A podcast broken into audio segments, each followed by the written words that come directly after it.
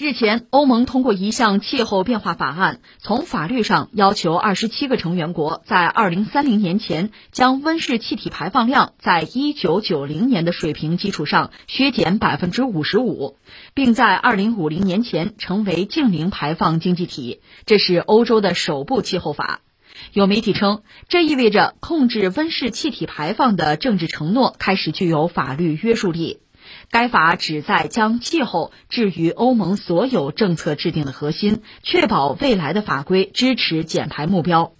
啊，这个事儿是应对全球气候变暖，应对这个全球面对这个碳问题啊。我们中国不是三零六零吗？有碳达峰，有碳中和，这是我们用的概念。西方一般用这个净零，净是干净的净，零呢就是那个。零和博弈那个零哈，呃，你要仔细追的话，就作为一个学术概念，它们之间肯定有差别，说法不一样嘛。但是呢，总的来说，我们姑且可以把它先画一个等号，差不多就这意思。现在是欧洲就欧盟嘛，用法律的方式立法了，最严格的态度来体现对于这个净零吧，人家有自己的一个路线图，有时间表，二零五零嘛。那这个事儿总的来说，我觉得还是应该肯定吧，表示赞赏吧。因为你看，中国有自己的目标，有自己的路线图、时间表，那美国也得有，欧洲你也得有。现在欧洲拿出一个来，那应该说还是值得赞赏。但是你要仔细说的话，一方面我们要说欧洲人对于环境问题确实一直很热心，这个我们要看到。但另一方面，你说为什么这么热心啊，这么上劲儿哈？那当然也有它的原因了。你要具体来分析的话，恐怕有这么几件事情我们不得不提。第一个我们要说，因为欧洲是最早爆发工业革命的，首先是英国嘛。英国你脱不脱欧是欧盟的欧啊，但是它毕竟是欧洲国家，这它跑不了。所以英国是最早工业革命，然后欧洲很多国家就老列强，法国、德国什么的，当然还有北美洲的美国，这都是先后有工业革命的。特别是第二轮这个电气革命，就是德国和美国是典型的代表了。我们就说欧洲吧，欧洲最早爆发了工业革命，那么它显然最早享受了工业革命带来的好处，各种好处啊。但与此同时，你想，它也是最早能够体会和认识到工业革命带来的危害和麻烦。英国就是个典型的例子嘛。你看，英国最早的时候，它工业革命前，它伦敦跑的是马车，跑马车有个事儿你回避不了，马粪，马粪就要把我们这个城市埋了，呀，怎么办呀？后来好在。有了工业革命，有了铁路啊，有了汽车，这就来了。特别有了铁路之后，你英国人有担心，哎呀，这有一天全世界煤用光了，我们可怎么办啊？另外呢，英国最早搞这个地下铁路，你不是地铁吗？对，它真的是用蒸汽机啊，所以很多人就说那玩意冒黑烟在地底下排不出去，我们都给堵死怎么办啊？这他们都担忧过。然后就是你知道，呃，有一部小说叫《雾都孤儿》，拍过电影对吧？雾都孤儿，伦敦是雾都啊，它酸雨的。这都是大工业带来的麻烦嘛，代价嘛。但是英国好在哪？它是个岛国，它本国呢面积不大嘛，国内市场也狭小，它海外殖民地多嘛，所以它可以稀释掉这个问题。但是法国、德国之类的都遇到这些问题啊。你看，在上个世纪七十年代，现在我们回望七十年代的时候，你比如德国，它的这个碳排放啊，其实就已经达峰了，达到峰值了。七十年代，但也就是在七十年代呢，呃，罗马俱乐部。就是欧洲的一些科学家，他们组成一个罗马俱乐部，就在思考人类的未来。就是一个是大量的能源被消耗，石油枯竭了怎么办？没有能源怎么办？另外就是排放和污染啊，这我们地球怎么办？所以罗马俱乐部他们就搞出了一系列的报告，就像是对人类的预警啊，盛世危言啊，就开始搞这些东西。欧洲人最早就发现，工业革命之后给人类带来很多的便捷利益的同时，也带来很多麻烦。所以你看，欧洲人是最早工业革命，最早享了工业革命的福，同时呢，最早的也遇到了，也认识到它带来麻烦的那这部分人在欧洲。另外还有什么呢？就欧洲人，一个是他确实整体受教育程度比较高，媒体也比较发达，就这些科学家最早关注啊，意识到的问题就为公众所知。应该说，很多公众对这个问题真的就开始关注。你说他们觉悟高，为什么高啊？很简单，他国家也小啊。真的海平面上升，你想谁最怕呀？沿海的小国最怕吗？同样道理，你说污染的问题呀，就能源枯竭的问题，这些问题，大国那你看俄罗斯他就不怕，或者说他是最后害怕的那个，他算计着北极啊、北冰洋我怎么开发呢？人家有那个资格，但是欧洲这帮小国他哪有这条件呢？事不关己，你可以高高挂起啊，他关己就挂不起来了。所以这是欧洲人，其实很多人是直面从公众到。一些政治人物是直面这些问题了，所以他们意识的比较早，比较在意，这是可以理解的。但即使如此吧，很多政治人物吧，他和公众和科学家又不一样。呃，举个典型的例子，谁啊？呃，说出来你肯定知道，英国有一个首相叫撒切尔夫人，号称铁娘子，就这个人，他是就全世界或者在西方政治家里面吧比较早的，意识到这个问题，就环境问题，而且大声疾呼的。你说哟，那他挺伟大吗？也不好这么说。为什么呢？后来他不有自传吗？他后来又明确的说自己是质疑这个问题的，就全球变暖，他有怀疑。那人们不得不问：哎，那你早先嚷嚷这环境问题，你是由衷的在意这个问题吗？还是作秀啊？他自己吧，自相矛盾了，就说不清了。这位现在已经作古，人也不在了，你没法问他了。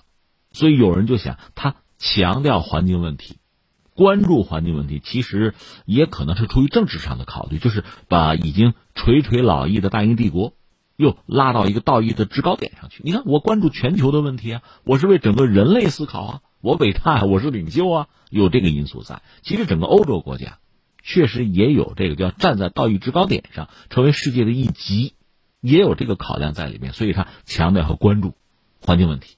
所以我们说，一方面你得说，很多欧洲人确实是有一定的觉悟，对这个问题认识比较深刻，他确实遭遇到这个问题了嘛。但另一方面，确实也是出于政治上的考量。对欧洲、对欧盟来讲，一个是这个问题事关人类的命运啊，人类的前途啊。我讲这个问题，我当然是在道义的制高点上了。我就是人类的领袖啊，我要争啊，这个位置我得要啊，这是一个。另一个是什么呢？因为欧盟它是二十多个国家，现在是二十七个啊，英国已经脱欧了，是大家凑在一起。这里面在政治的主张上怎么能够一致？很多问题是谈不拢的，但是这个问题是容易把整个欧洲联系在一起、团结在一起的。欧洲的一体化进程，环境问题是一个可以拿来说事儿的问题，是可以利用的。而且一般说来，一个政治人物讲环境问题，那公众一般是支持的。所以欧洲还比较激进，在这个问题上，甚至呃站在中美的对立面，对中美是有要求的。我领先，我做领袖，我说了你们得听。比如在这个航空领域，他们甚至想收这个就天空税吧，就是呃飞机你也得排放吧，你那排放就污染啊。那就温室气体啊，咱们要有严格的标准啊，等等，就搞这个东西。在这个问题呢，中美反而站在一起，认为你欧洲做的太激进、不现实，会出现这个问题。那你说哦，欧洲和中美之间这是要博弈吗？也不尽然啊。中国和欧美之间也有博弈啊，因为欧美是发达国家，他们会指责中国，那你排放现在多啊，你得少排放啊。中国说拉倒吧，一个中国十四亿人，全世界范围内所有的人一天三顿饭，吃喝拉撒睡。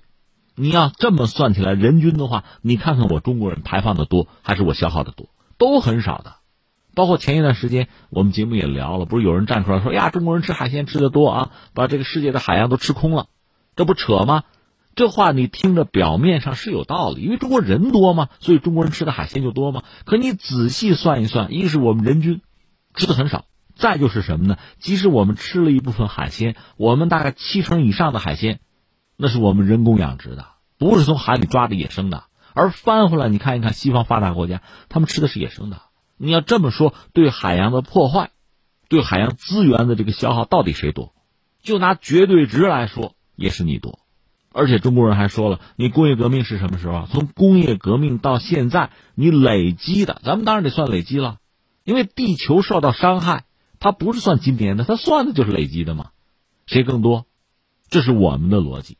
所以双方一直在争啊，后来终于搞出来个京都议定书，后来有这个巴黎的协定，特朗普当美国总统还退出了，所以在这个问题上，中国和欧洲又站在一起了。呃，到拜登上台这又进来了，那大家纷纷拿出自己的时间表和路线图。我们是发展中国家，我们定的最后的是二零六零年我们碳中和。那作为西方发达国家，人家比我们要早一点嘛，二零五零好不好？从我个人作为一个中国公民来讲，你二零四零才好呢。因为说到底，我们不是说嘛，上个世纪七十年代，实际上你就已经达峰了。到现在，你很多的消耗，那就是坦率讲，过度的奢侈的生活带来的。但，对于欧洲人来讲，对西方来讲，这个问题都存在。就是一方面呢，他既然有这样的目标，有这样的时间表、路线图，那么这个排放要往下降，而且要加倍的降，才能嗯按时达标嘛。可另一方面，很多西方国家，因为它发达了嘛，它的制造业其实有限，它主要靠服务业。那整个世界谁来负责制造啊？你们如果不制造，就只能去买了。而中国负责制造的话，那我们的排放，那自然而然就会多呀。这个事儿，这个理儿，咱们得论一论，得讲清楚啊。所以实际上说到最后呢，说归说，呃，作为大国，对这个世界，对我们的未来是负有责任的。所以该承诺的东西要承诺，该完成要完成。另一方面，要完成，光我完成也不行，你也得完成啊。这就有一个协调的问题，而且有一个相互配合的问题。在这个问题上，我们实话实说，中国做的是不错的，是比较积极的，而西方国家动不动嚷嚷这个脱钩啊，什么指责呀，这个到最后对自己、对地球都是不利的。欧洲人如果说自认为在这个领域要拔尖、要领先、要做领袖、要做楷模，那么在涉及到环境问题的方方面面啊，不只是减排啊，你都要做出表率来，包括东西方的合作，包括对于日本。向太平洋排放这个核污水，就这些问题，你都应该有一个正确的态度才行。